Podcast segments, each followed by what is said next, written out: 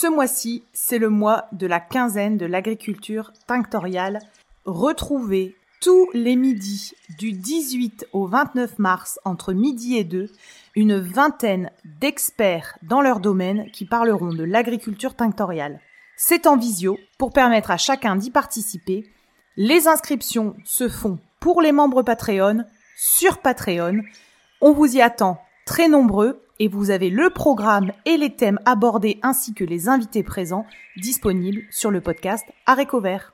Belle journée Bonjour et bienvenue dans le podcast Aréco Vert, le podcast qui vous parle d'art, d'écologie et de verdure.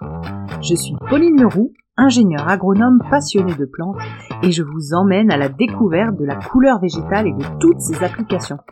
Que ce soit dans le textile, l'ameublement, l'artisanat, la décoration et dans d'autres domaines, chaque jeudi et samedi à 7h30, je vous propose des épisodes riches avec des invités passionnants pour approfondir le sujet de la couleur végétale sur toute la chaîne de valeur. Mon but Fédérer et démocratiser la couleur végétale dans nos vies. Alors, c'est parti Bonne écoute alors bonjour à tous, je suis ravie d'accueillir euh, sur le podcast euh, Catherine Doriac de Fashion Révolution France. Bonjour Catherine. Bonjour Pauline et merci pour cette invitation. Je suis très honorée parce que franchement ton, ton podcast il est de grande grande qualité. Moi j'ai j'ai euh, j'ai écouté quasiment tous les épisodes. Je me suis arrêtée à, Mathieu Ruiz et que du coup j'ai rencontré et c'était une très belle rencontre et merci merci beaucoup pour ce podcast indispensable dans, dans tous ah, les sujets qui nous intéressent. Ah, c'est sympa, Catherine. Alors, du coup, Catherine, moi, je te t'écris comme une, une militante, mais j'aimerais que toi, tu te présentes. Oui, là, c'est un grand, grand, grand parcours parce évidemment, moi, ça fait plus de 30 ans que je suis sur ces sujets de, de, de droits humains, de mode responsable, euh, que je déteste appeler comme ça, mais bon, euh, la mode est-elle responsable? Ah ben non, la mode n'est pas responsable, la vie est responsable. Mais en même temps, c'est difficile de, de qualifier un, un objet euh, d'un qualificatif humain. Donc, euh, moi, je préfère parler de mode libre, euh, libre de libre des contraintes de, de, du capitalisme, libre des contraintes de la publicité. Ça, c'est vraiment un gros sujet. Euh, libre aussi des, des contraintes de l'extraction et du profit. Donc voilà, en gros, euh, ça fait 30 ans que je suis autour de ces sujets.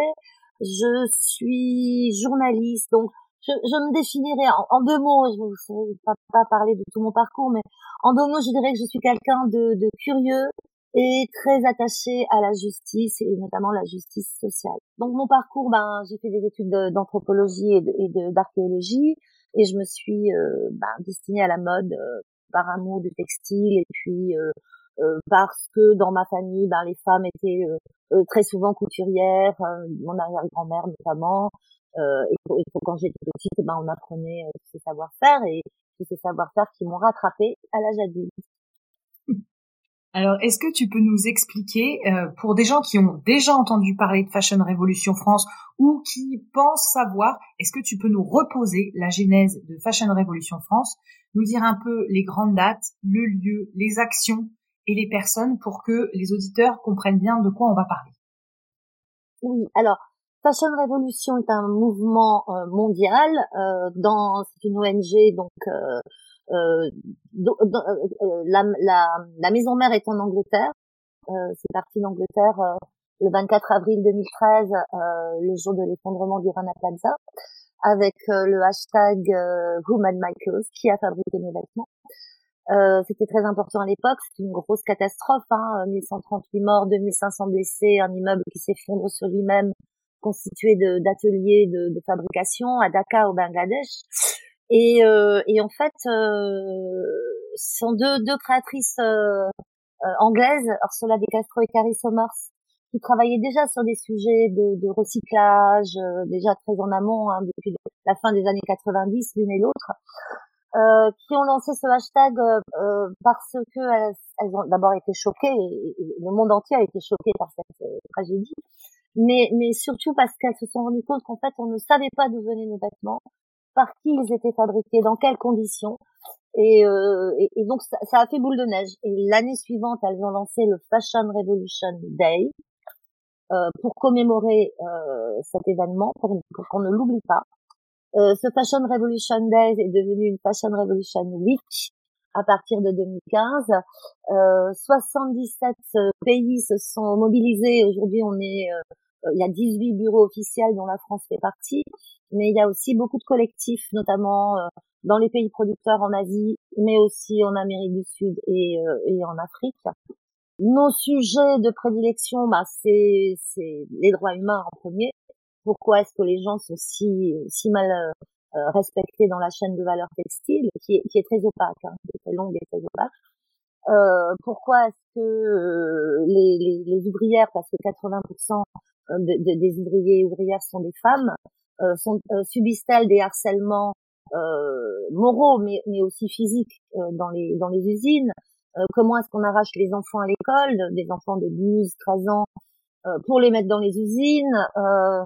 Voilà, tout ça, c'est des sujets qui, bah, qui intéressent d'autres ONG que la nôtre, mais nous, on est, on est vraiment axé sur le textile.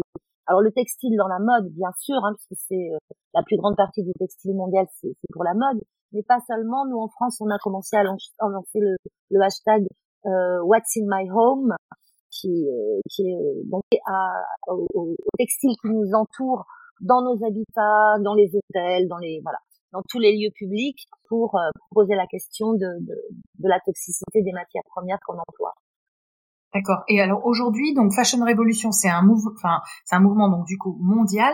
Euh, on a une, on a une grosse place en France aussi sur ce, ce mouvement. Il y a combien de personnes qui travaillent sur, dans cette ONG euh, environ? Au niveau mondial? Ouais, mondial et France. Si Alors, euh, euh, euh, au niveau mondial, je serais bien incapable de te le dire.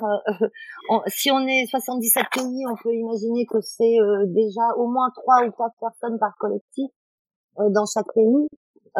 Certains pays sont plus, au Brésil, ils sont plus nombreux, en Inde aussi.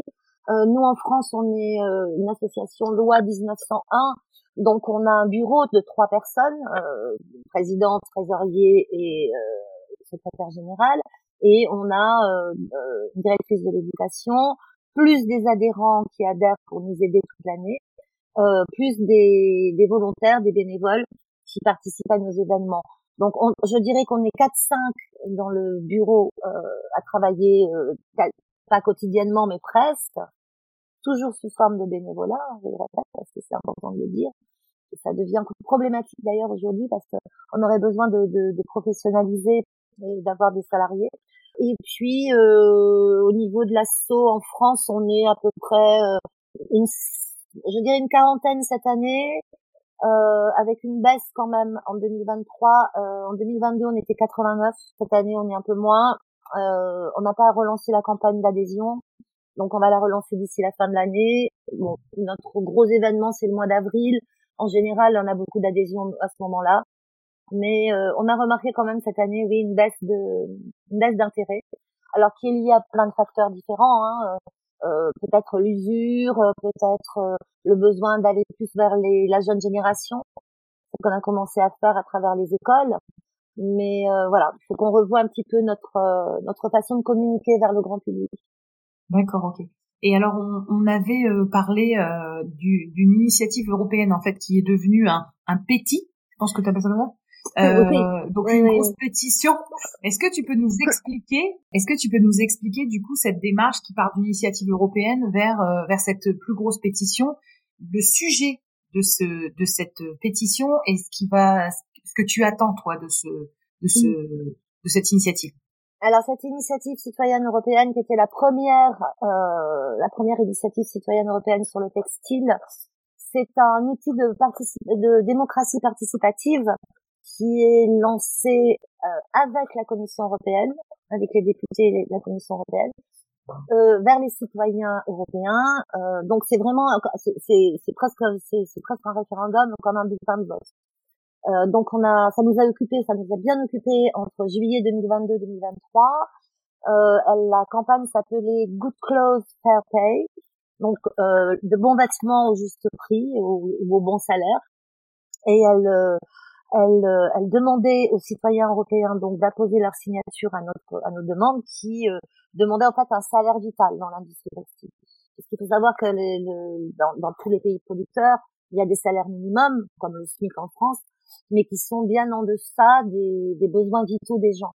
Euh, au Bangladesh, par exemple, le salaire minimum est de 85 euros, équivalent euh, euros, euh, euh, alors qu'il devrait être de 340. Donc c'est parfois 4 à 5 fois moins que ce dont les gens ont besoin pour mener une existence euh, normale, décente, euh, c'est-à-dire envoyer ses enfants à l'école notamment, se nourrir correctement, s'habiller, se loger, euh, aller voir le médecin, se former euh, pour évoluer dans son dans sa profession. Et, euh, et, et surtout le, le, point important c'est de pouvoir mettre un petit peu d'argent de côté à la fin de l'année pour pouvoir ben, pallier aux problématiques aux, aux, problèmes de vie qui, qui peuvent et voilà donc cette, euh, on, on, devait obtenir un million de signatures que nous n'avons pas obtenu. On a obtenu 270 000, c'est-à-dire un, un peu plus d'un quart. Ouais. Euh, et donc, mais, mais, la Commission européenne a estimé que c'était pas mal déjà. Ça suffisait pour euh, attirer l'attention de donc des, des, lois et des régulations en cours, parce que les lois et les, les régulations en cours sur le textile euh, oublie, oublie et mettre de côté souvent les droits humains et la justice sociale. Euh, donc voilà, c'était pour euh, ramener ça un peu au-dessus au de, au-dessus de la mmh. pile euh, des revendications et des, et des lois en cours. Euh, ils, ils, ont, ils nous ont proposé de la transformer en PETI, PETI, qui est une méga pétition, euh, avec la possibilité d'avoir des interventions devant les, les membres du Parlement euh, en tant qu'ONG. Euh, alors cette, cette, euh, cette initiative citoyenne européenne, elle était portée par Fashion Revolution avec 51, 51 autres organisations et associations. Clean Clothes Campaign, enfin, toutes ces grosses associations qui travaillent sur la justice sociale. Et, euh, et, donc on va, on va, voilà, on va avoir des interventions auprès des députés pour leur faire euh, bah, intégrer ces sujets-là dans leur dans leur prochaine discussion. Alors évidemment, bien sûr, on a des élections en juin, donc euh, ça va rebattre un peu la donne, mais euh, on, on, garde l'espoir quand même de, de voir ces sujets euh, discutés.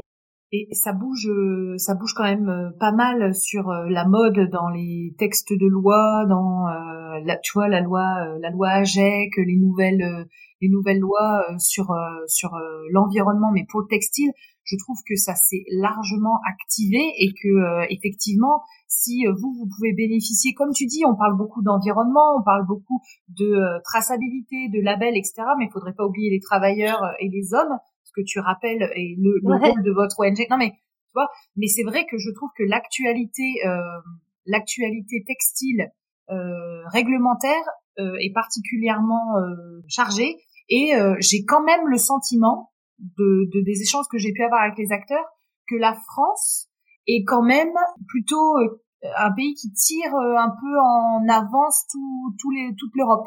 Oui. Euh, je sais pas ce que tu en penses et si tu peux me faire un petit. Alors, oui, la, la, la, France est leader, notamment avec la loi sur le devoir de, de, de diligence qui a été de, vigilance. Ah, c'est due diligence en anglais, c'est pour ça que mm-hmm. je, je, je suis euh, la loi sur le devoir de vigilance qui a été promulguée en 2017, bah, suite au Rana Plaza, hein, ça a été porté par, de, euh, par un député français. Euh, qui est, elle, est, elle est en cours de d'actualisation euh, au niveau européen. Euh, alors c'est bon, entre les pays producteurs européens, les pays donneurs d'ordre, il y a des, des bisbis et le problème c'est qu'il faut que tout le monde soit d'accord, donc ça prend du temps.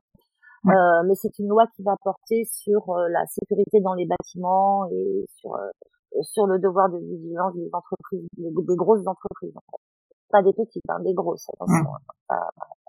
Ensuite, on a eu la loi AGEC, qui est une, une, loi quand même qui date, qui date d'il y a plusieurs années sur le secteur alimentaire, l'interdiction de, de, de, de, détruire les invendus euh, et qui, qui, a donc été promulguée en 2022, euh, 2020 d'abord et puis euh, appliquée en 2022 euh, sur les autres secteurs, notamment le secteur textile et de l'habillement. Euh, parce que textile, habillement, bon, il y a aussi le cuir, il y a aussi les accessoires, les chaussures, c'est c'est un peu plus complexe que simplement le, le textile. Hein. Euh, donc cette cette loi, elle, elle, est elle est en cours aussi de, de, de négociation européenne. Euh, elle est quand même impactante dans le sens où tu peux plus détruire tes vêtements, tu dois être plus transparent, euh, tu dois être plus transparent dans tes matières, tu dois euh, tracer euh, tous les rangs. Donc ça c'est aussi la loi Sapin 2 devoir de vigilance, tous les rangs, etc. Mais mm. indiquer le pays du made in, je crois. tu oui, alors il y, a plusieurs. En plus, en fait, il y a plusieurs lois. Hein. Il y a il y a la loi sur l'affichage environnemental. Environnemental. Euh, il y a, alors ça c'est une usine, à gaz. je l'ai, je l'ai vécu sur l'alimentaire, alors. Oui, oui c'est ça, c'est, tout est, tout est, tout est une usine à gaz, en fait. Euh, donc les, les, les, les, comment dire, les pays ne sont pas d'accord. Euh, euh, il se trouve que, par exemple, le, le polyester aurait la lettre A, alors qu'on sait que le polyester c'est complètement ravageur. Euh, c'est, du pétrole, c'est du plastique, c'est 60% de nos textiles. Euh, pas seulement tout textile confondu bien sûr, hein, pas simplement pour les vêtements, mais euh, c'est quand même beaucoup de vêtements. Mais on a, on a aussi du textile dans les voitures, on a aussi du textile, euh, ben, des géotextiles qu'on met sur la terre dans certaines exploitations, etc., etc. Donc ça, ça regroupe quand même pas mal de, de, de domaines. Euh, mais, mais bon, voilà, la problématique, c'est qu'il faudrait décarboner euh, on parle beaucoup de décarbonation, mais si on continue à produire du polyester pour s'habiller ou pour, euh, pour construire euh, des, des, des, des, du mobilier ou enfin tous les objets qui nous entourent en fait, hein, euh, on va pas s'en sortir. Donc voilà, c'est compliqué. Il y a beaucoup de gens qui sont autour de la table pour tout ça. ben nous on attend, on regarde, on, on inspecte, on, on surveille. Mais, le euh, point positif, c'est quand même que ça avance. C'est quand même que ça se bouge là. C'est un peu tard pour certains, euh, mais ça, mais ça s'active. Voilà. Alors après, une fois que les lois sont passées, il faut encore faut-il les appliquer. Encore faut-il qu'elles soient euh, punitives dans le sens euh, punitive au, au, au sens d'amende, euh, parce que parce que ben, si c'est pas si c'est pas soumis à à amende, ben ouais, on, s'en lave les mains. Euh, et puis la loi AGEC sur les invendus textiles, il suffit d'avoir euh, euh, quand, quand, on est une grande marque de, de fast fashion, hein, euh, ok, ça marche pour la France, mais ça marche pas pour les autres pays. Donc le problème est le même. Le, problème reste la surproduction. quoi. Ouais, ouais, Le, le, le, problème reste la surproduction et, qui, qui, qui, implique une surconsommation. Ça, c'est vraiment deux soucis majeurs dans, dans notre industrie. D'accord. Alors, du coup, Catherine, je voulais aussi te, te poser cette question. Euh, Est-ce que tu peux nous dire ce que tu as vu de l'évolution de la demande de la couleur végétale dans la mode? Euh, Est-ce que tu peux nous voilà nous dire un peu ce que toi tu perçois là-dessus? Euh, et comment tu penses qu'on pourrait accélérer l'emploi de la de la couleur végétale, de la teinture végétale dans dans la mode et dans le textile mmh. Oui, alors c'est un sujet qui est, qui est, qui est, qui est, qui est là depuis plusieurs années. Hein. Euh, il y a eu de, de, de grosses entreprises qui s'y sont intéressées, euh, notamment, euh, je sais pas si on peut dire des marques. Si, si, tu peux. On peut dire des marques. alors Levis qui avait fait tout un tout un travail autour euh, de, de couleurs naturelles il y a je crois deux trois quatre saisons euh, mais c'est resté très petit hein, dans leur production. Mais bon ils, ils l'ont bien mis en vitrine. Donc euh, ils ont effectivement utilisé des, des teintures, des, teintures naturelles, mais euh, échelle. En France, on a plusieurs acteurs qui s'intéressent, plusieurs teintureries euh, industrielles qui s'intéressent à ça, à ça et qui sont en train de développer. Et, et je pense mettre sur le marché euh, très rapidement, si ce n'est déjà fait, euh, des colorants euh, à base pour, pour, un niveau, je dirais pas un niveau industriel énorme mais moyen. C'est-à-dire pas tout petit, ouais, mmh. semi-industriel, pas tout petit, pas des, des, des choses qu'on fait dans sa cuisine, mmh mais euh, vraiment déjà à, un niveau semi-industriel, euh, avec des, euh, des peintures, euh, des peintures végétales euh, tout à fait correctes. Moi, je, je, je pense que c'est surtout les tout petits business models qui qui avancent le plus sur le sur la question. Alors ça reste très petit comme production, mais euh, bon, c'est le, enfin, le, je vais encore parler de Mathieu. Pour moi c'est c'est vraiment un, un, un, très un très bel exemple. Alors lui il est, il est à toute petite échelle, mais euh, mais quand même c'est très très séduisant tout ce qu'il fait et ça, ça, ça donne envie à d'autres à d'autres marques de, de se lancer dans dans, dans cette production alors au niveau personnel, hein, parce que c'est des, des, petites productions. Est-ce que tu as l'impression que c'est un phénomène que tu entends plus? Est-ce que ça peut être une alternative euh, à toutes ces à toutes ces lois, à toute cette recherche de de rendre plus euh, responsable la mode? Est-ce que tu en entends parler? Est-ce que ça monte ça? Oui, euh, je, euh, alors au niveau personnel, le, le, grand quand on parle au, au, grand public, évidemment moi dans mes masterclass, je parle toujours de la teinture végétale comme étant quelque chose qu'on peut expérimenter parce que euh, ce qu'il faut euh, ce qu'il faut donner à, donner aux gens en fait c'est la possibilité d'expérimenter par eux-mêmes. Euh, donc ça, ça, marche pour la réparation ça marche pour mais pour la teinture végétale on peut très bien expérimenter dans sa cuisine avec euh, euh des, des, des pots d'avocat de, de l'oignon whatever du chou rouge on, on voit tout de suite on peut faire ça avec les enfants et ça, ça intéresse les gens. Et je crois que euh, d'ailleurs dans toutes les, dans toutes les, chez tous les invités, il y a il y a des gens qui, qui proposent des ateliers et, et commencent à être très euh, très demandés, très suivis. Euh, maintenant, euh, nous, on travaille sur la toxicité. Alors évidemment, pour nous, le végétal, c'est hyper important parce que euh, au moins c'est c'est sain, c'est au moins au moins sain.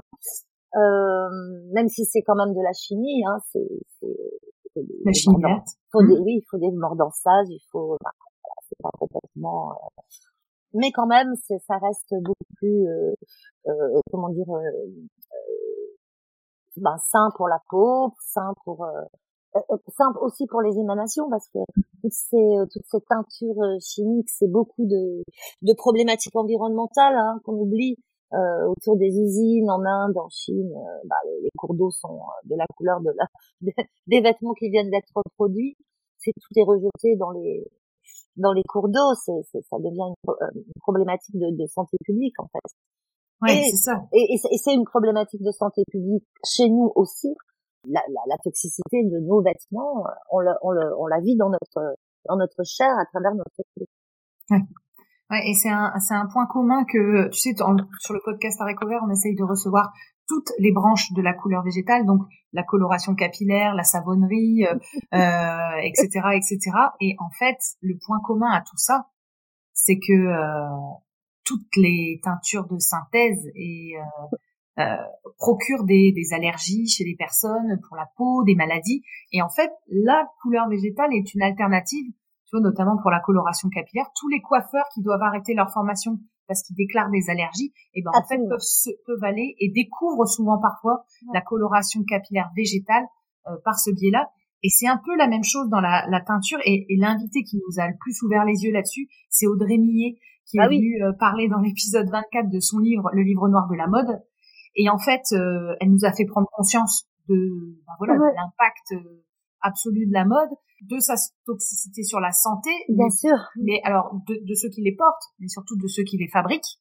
Euh, et souvent dans des pays plus éloignés, donc on a l'impression que c'est pas sous nos yeux, donc euh, voilà, hein, tu vois, tu vois ce que je, ce oui, que je veux oui, dire. Oui, oui, dans, dans son rapport là, qui, est, qui a paru, qui est paru en janvier, euh, moi j'étais, j'étais à, j'étais à, à, la Commission européenne quand elle l'a présenté euh, en direct, elle dit bien qu'il y a plus de 8000 substances chimiques dans nos vêtements, euh, ce qui est absolument euh, faramineux. Euh, on peut même pas imaginer quoi, mais euh, oui, il y a, y a 8000 produits toxiques qui se baladent, mais, c'est pas simplement euh, sujet, euh, bah, des, produits qui, provoquent des allergies, ça peut provoquer aussi des perturbations endocriniennes, donc un manque de fertilité dans les jeunes générations. C'est exponentiel en fait. Et oui, je, je, je, je, vous conseille d'aller lire son rapport. Il est en anglais, ok, mais il est, il est euh, disponible sur le site de la députée Saskia Bricmont. Euh, ouais, j'avais eu députée belge, euh, Europe Écologie, enfin écologie on mettra les, on mettra le, le, lien comme ça les gens pourront aller le consulter. Et je rappelle l'épisode 24 euh, qui euh, j'ai reçu beaucoup de messages sur cet épisode où on me dit franchement il devrait être obligatoire pour tout le monde. donc euh, non c'est vrai qu'on ne voit plus la mode de la même manière une fois qu'on a entendu cet épisode et qu'on a lu le livre d'Audrey Millet. Le livre noir ouais. Ah ouais, ouais c'est ça vraiment moi ça m'a ça m'a fait un avant après ce que je voulais moi voir avec toi, c'est un sentiment que j'ai. Donc moi, j'ai travaillé dans l'alimentaire sur tous les sujets de traçabilité, devoir de vigilance, toutes les problématiques de sourcing, de de, de, de tous ces sujets-là, mais alimentaires. Et en fait, j'ai un peu le sentiment qu'il y a énormément de parallèles qu'on peut faire avec euh, ce qui se passe aujourd'hui dans le textile, c'est-à-dire on, on, a l'impression qu'on découvre, euh, même si ça date pas d'hier et qu'il y a eu des, des, des lanceurs d'alerte, etc. J'ai l'impression qu'on découvre un peu euh, euh, l'ampleur des dégâts, l'ampleur des dégâts et, et un peu ce qui, ce qui serait à mettre en place ce que je disais à la fin de l'épisode avec Audrey Millet, c'est j'ai le sentiment que le prochain scandale, en fait, il va, le prochain scandale sanitaire ne sera pas un scandale alimentaire type euh, euh, lasagne à une viande de je ne sais quoi ou euh, toxicité. Ce sera, ce sera un, un, un, scandale sur le textile. Qu'est-ce que tu peux me dire là-dessus? Qu'est-ce que toi tu perçois, tu perçois aussi? Bon, moi, je suis tout à fait d'accord. Hein. Audrey et moi, on travaille sur ces sujets-là, on discute beaucoup, on, on a, on a une, amitié maintenant de trois quatre années euh, et donc on, parle quasiment que de ça. oui, c'est moi, moi aussi je le dis depuis longtemps. On n'est pas, on pas les seuls hein, d'ailleurs. Euh, le prochain scandale sanitaire, ça va être oui les vêtements, les vêtements et les, et les textiles parce que pas oublier qu'on dort aussi dans des draps, hein, donc c'est 24 heures sur 24. Et ça, les gens l'oublient. Les draps, c'est pareil. Euh, on dort 8 heures par nuit, dans, dans, on est couché, euh, alors peut-être en pyjama ou pas, mais en tout cas, on est, euh, on est euh, touché par ce textile, en contact avec ce textile, 24 heures sur 24, sauf au moment de la douche. Ouais, donc en fait, on a un moment de répit de 5 euh, minutes. Oui, c'est ça, c'est ça. Euh, non, non, c'est c'est une vraie problématique, et notamment pour les nourrissons, notamment pour les petits enfants.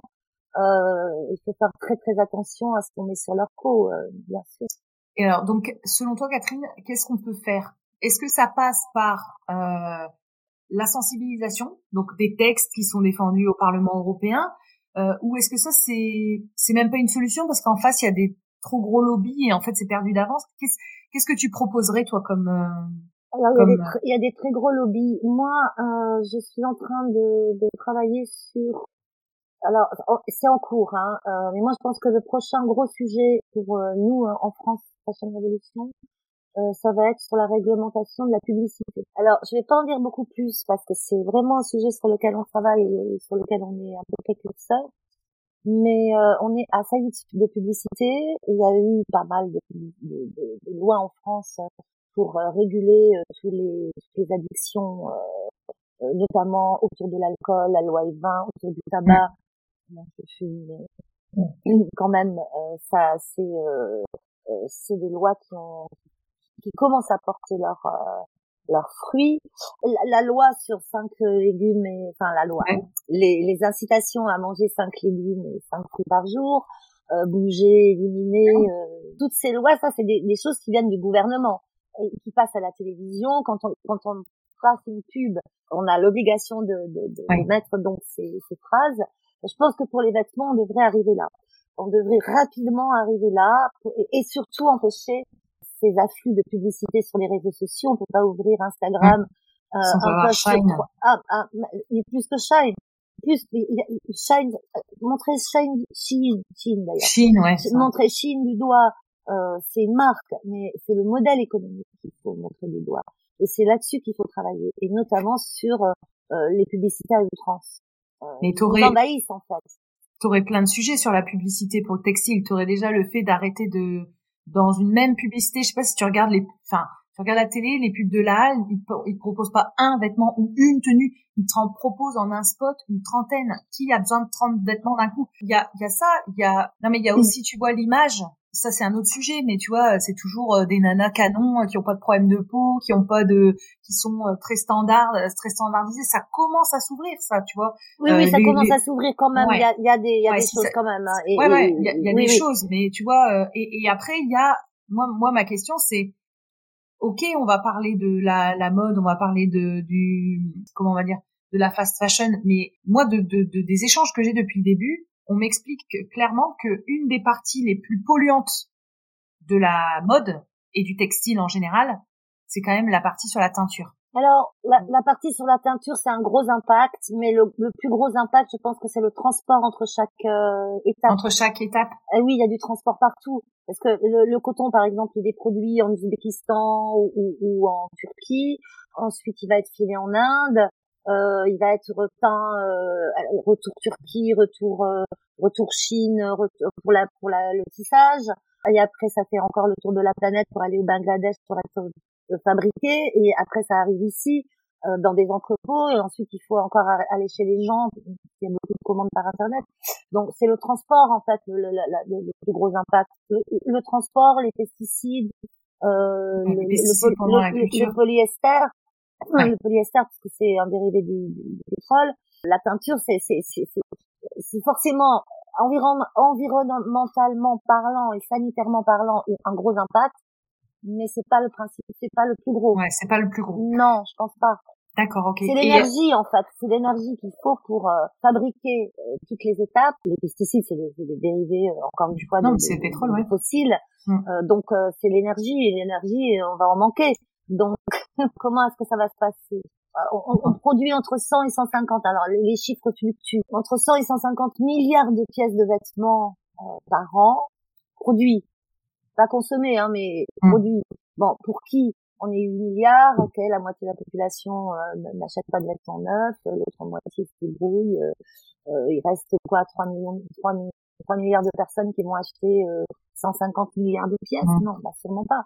Donc euh, voilà, il faut déjà réguler ces, ces, histoires de surproduction qui sont liées au coût. Hein, c'est, c'est lié au profit, c'est, oui, le système, le système capitaliste dans lequel on est et qu'il faudrait juste quitter. Mais bon, voilà, c'est pas l'ordre du jour, j'ai l'impression.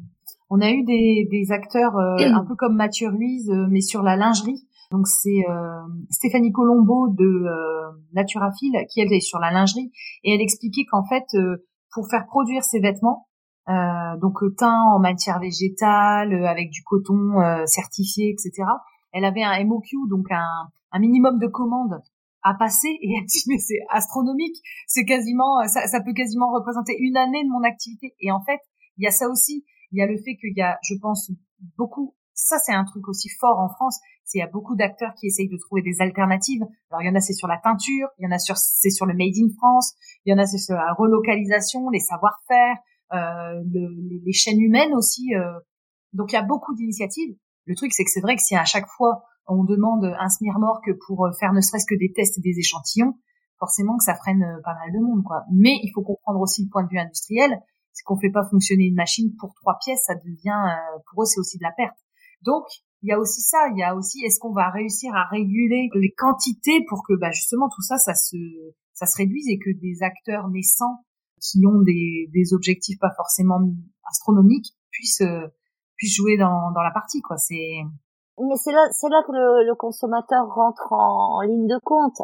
Si on choisit d'avoir une euh, consommation sobre, alors que ce soit euh, moins, moins, moins acheter, simplement bien, bien trier son armoire, regarder ce dont on a besoin et pas ce dont on a envie au moment T, euh, au moment M, je sais jamais comment on dit, mm. euh, c'est-à-dire en passant devant une vitrine ou, ou, ou, sur un site internet ou sur une publicité Instagram, ou TikTok ou je, je ne sais quoi, euh, si on si on réfléchit à sa consommation et si on se dit ok j'ai besoin de telle pièce, maintenant je vais aller chercher la bonne pièce près de chez moi, euh, faite dans de bonnes conditions. Alors ça demande un peu plus de de temps et de, et de budget. Et de, alors de budget, ben, pas forcément parce que si on achète euh, euh quatre ou cinq t-shirts à 5 euros ou un t-shirt mmh. à, à 25 euros, le budget est le même. Mmh. Mais dans ta tête, c'est pas la même chose. Je pense que là, euh, ça, ça, ça joue pas la même chose. Ouais. C'est ça, exactement. Alors sur les grosses pièces, par exemple un jean, est-ce qu'on a besoin d'avoir 15, euh, 20 jeans dans son placard? Non, je crois pas. Est-ce qu'on a le temps de les porter? Même pas. Euh, De toute façon, au bout de trois ou quatre lavages, ils sont, ils sont déformés. Ils, sont... Bon, il vaut mieux acheter une belle pièce. Mais ça, ça, c'est, c'est dans l'idéal. ouais. du meilleur des mondes. Euh. Mais mais il y a il y a beaucoup de comme je disais tout à l'heure des initiatives. Tu vois, il y a la marque euh, la huitième fois, je sais pas si t'en as entendu parler, qui propose des vêtements. Euh, tu sais où tu peux ajuster de deux tailles, de trois tailles. C'est-à-dire t'as un vêtement qui est évolutif, genre notamment pour les femmes enceintes. Ça veut dire que ça s'ajuste par des systèmes de, bah, de design textile. Vraiment, ils ont réfléchi des trucs intelligents. Euh, t'as as plein de démarches comme ça qui euh, favorisent des vêtements. Euh, alors j'ai perdu le terme, euh, mais transformables. Ouais, transformables ou même, tu vois, des des vêtements de seconde main et de qualité, genre des bons jeans de qualité qui sont re pas rafistolés, mais c'est un peu ça que j'avais envie de dire. Exactement tu vois, on, on recoud ce qui est à recoudre, on, on, re, on ah, remet un peu le truc mais tout à fait, tu as raison. Il y a plein de marques de, de, de, de petits business models qui, qui, naissent là depuis euh, deux trois ans autour de l'upcycling, autour de la réparation euh, visible ou pas, euh, euh autour même des, des, vêtements transformables. il suffit de penser un vêtement pour qu'il soit réversible et du coup on a deux vêtements à la place d'un. et ça c'est possible de le faire sur pas mal de pièces. Hein. Euh, ouais, donc les solutions sont là maintenant. En euh, travaillant les doublures, en travaillant, oui, bien sûr. Donc, donc euh, il y a ce que ce que tu nous dis, c'est qu'il y a vraiment le rôle aussi de la prise de conscience du consommateur qui est primordial en fait dans, la réduction. Parce que si eux demandent moins, forcément les échelles elles vont se.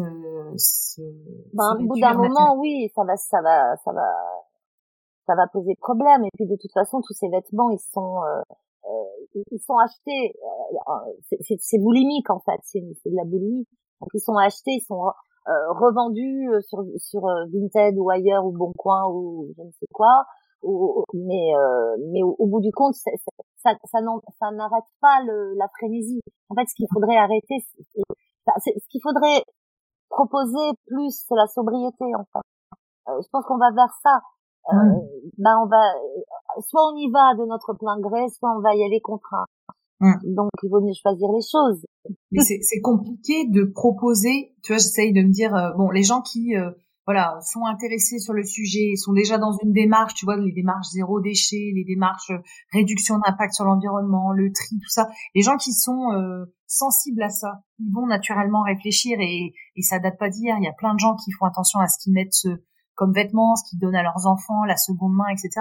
Mais comment tu veux prôner un message de sobriété dans un monde qui a été construit sur euh, le rêve? Enfin, tu vois, toutes les pubs de mode et tout, tous les, tous les. C'est bien le problème. Ah, c'est ça, tu vois. C'est bien notre futur cheval de bataille. ouais, d'accord. Et oui. Donc, d'accord. Donc il y a, il y a un travail parallèle, c'est euh, le consommateur, bon, qui fait déjà, mais qui peut faire plus. Et il y a aussi toutes ces tentations qui pourraient être un peu euh, réduite, euh, rationalisée et un peu euh, euh, ouais plus sobre, on va dire. D'accord, ok, je comprends. Oui, sobriété heureuse. sobriété non, mais c'est difficile à entendre, hein, je suis d'accord. Non, mais tu vois, j'essaye de me dire, est-ce que c'est facilement, euh, ouais, est-ce que c'est facilement euh, entendable? Bah non, parce que là, pour ça, il faut lire euh, Sébastien Boer, le, le, le, le, le bug humain où il raconte l'histoire du, du striatum là qu'on a dans le cerveau, là la petite euh, bestiole qu'on a dans le cerveau et qui nous, qui nous pousse à qui est euh, euh, presque reptilienne. Hein, euh, euh c'est, ça nous pousse à acheter, ça, ça nous pousse à, à obtenir le, le, petit shoot de dopamine. Ouais, la satisfaction. Et d'ailleurs, je, je, je, je sais qu'il vient de. Alors ça, c'était le blog humain en 2019. Il expliquait ça, c'est un, un neuroscientifique et là, il vient de de, de, de, de ressortir un livre. Il vient de sortir un livre qui s'appelle Le Striatum. D'accord. On va aller encore un peu plus loin dans dans cette histoire-là. Moi, je, je, je, suis fan absolue de, de ce de ce chercheur. D'accord, ok. Bon bah donc une bonne recommandation de lecture. Catherine, si tu veux bien, j'aimerais qu'on arrive sur les questions euh, rapides, un peu ping-pong. Pour toi, quelles sont les personnes euh, inspirantes ou les marques inspirantes que tu trouves qui vont dans le bon sens? Alors, en premier, je dirais Marthe Paris.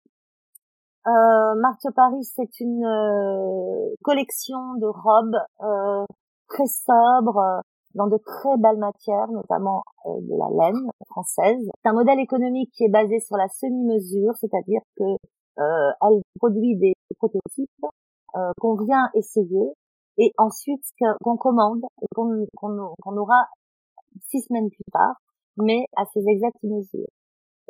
Donc, Véronique Juillet, donc, est la, la créatrice. Euh, si, si, tu as envie de, de, de l'interviewer, elle aura beaucoup de choses à dire sur les matières naturelles, notamment laine et lin. Elle travaille avec ces deux matières-là. C'est du Made in France, bien sûr. Euh, travaille plus près de, de ces modèles.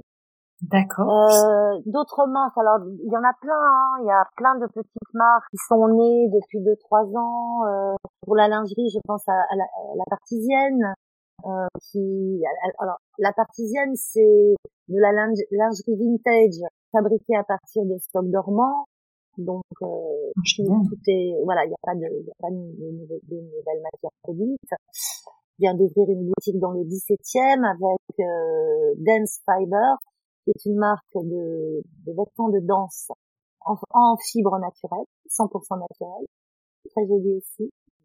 Après, ben après, euh, pour les jeans, euh, euh, c'est quand même le, le, denim, c'est quand même un, un, gros un gros sujet. Donc moi, je suis fan des, des denim en, en lin. J'adore le lin, tout le monde le sait, enfin, quand c'est fait.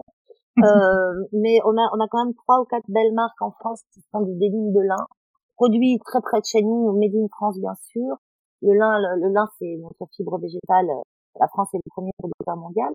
Donc là, on a le Gaulois Jean, on a Atelier Tufferie, on a Davidao et euh, et sinon, bah 1083 que tout le monde ne présente plus, euh, qui lui travaille à partir de coton, mais euh, avec une production de coton en France dernièrement.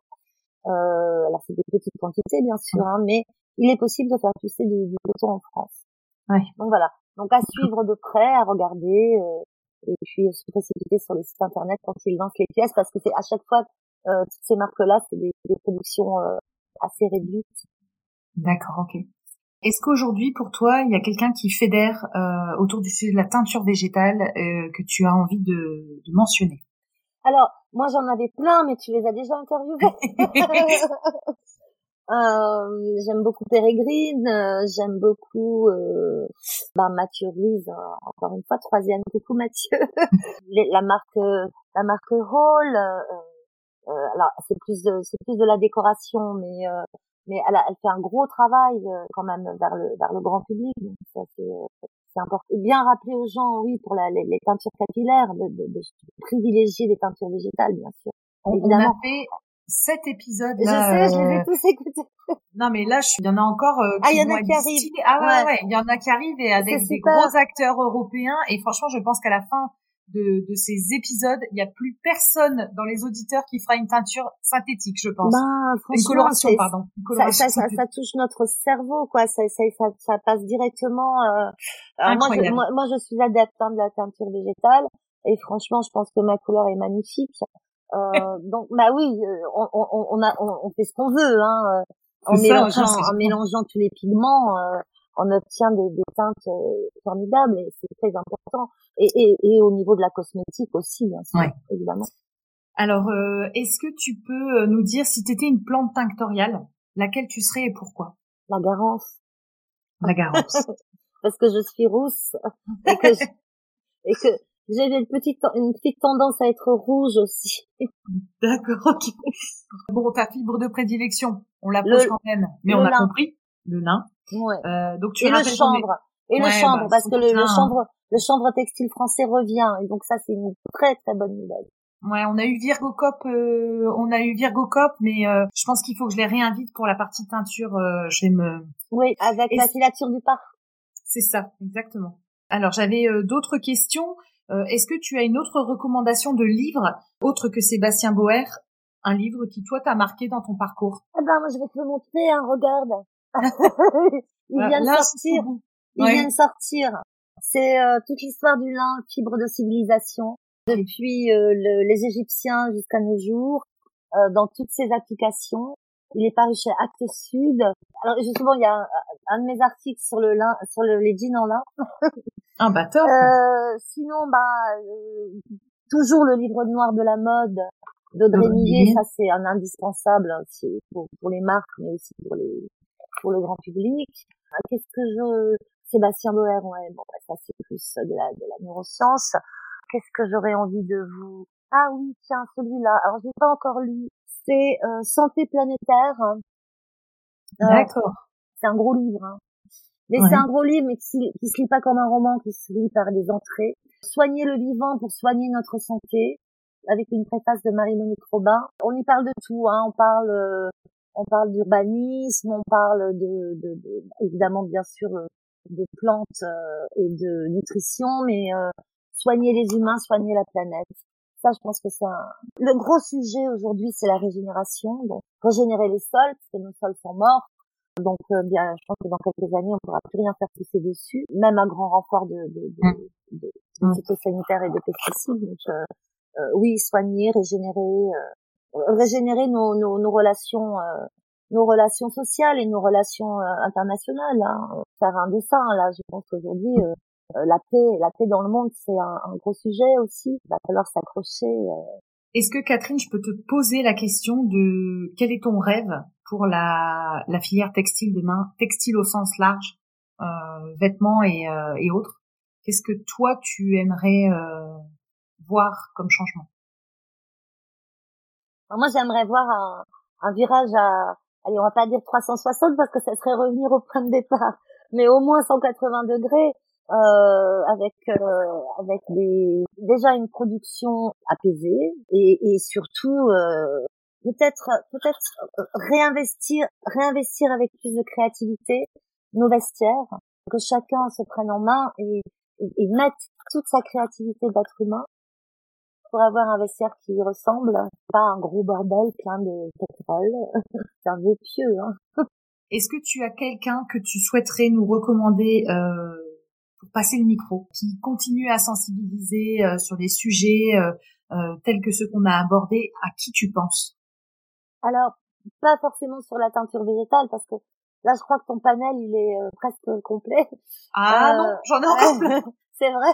Ah ouais, franchement, j'ai ah, des listes. Génial, parce que moi, moi franchement, c'est, c'est un pur bonheur. Ah, euh, mais peut-être, peut-être sur la matière première, peut-être Marie de Mag de l'Alliance du lin et du chanvre européen, qui elle travaille sur toute la, la partie textile et RSE, qui vous explique très très bien euh, ce qu'est cette fibre et, pourquoi il faut la privilégier aujourd'hui dans dans la dans la dans la dans la mode euh, dans la mode ou la déco hein, c'est pareil hein. D'accord. Marie, Marie, de ouais, je pourrais te donner son contact. Ouais, ce serait sympa. Eh ben écoute, il me reste plus qu'à te remercier chaleureusement pour ta pour ta participation, ton témoignage et d'être venu porter les les couleurs de Fashion Révolution France sur le podcast Aréco Vert. Merci Catherine. Ben, merci Pauline. Je vous invite à me rejoindre sur ma page Instagram Aréco Vert, A-R-T-E-C-O-V-E-R-T, pour y découvrir le nom des prochains invités. Je me permets de vous rappeler que la seule manière de soutenir ce podcast est de le noter et le commenter sur la plateforme d'écoute de votre choix. C'est ainsi qu'on arrivera à faire porter la voix de ces passionnés de la couleur végétale. Merci à tous.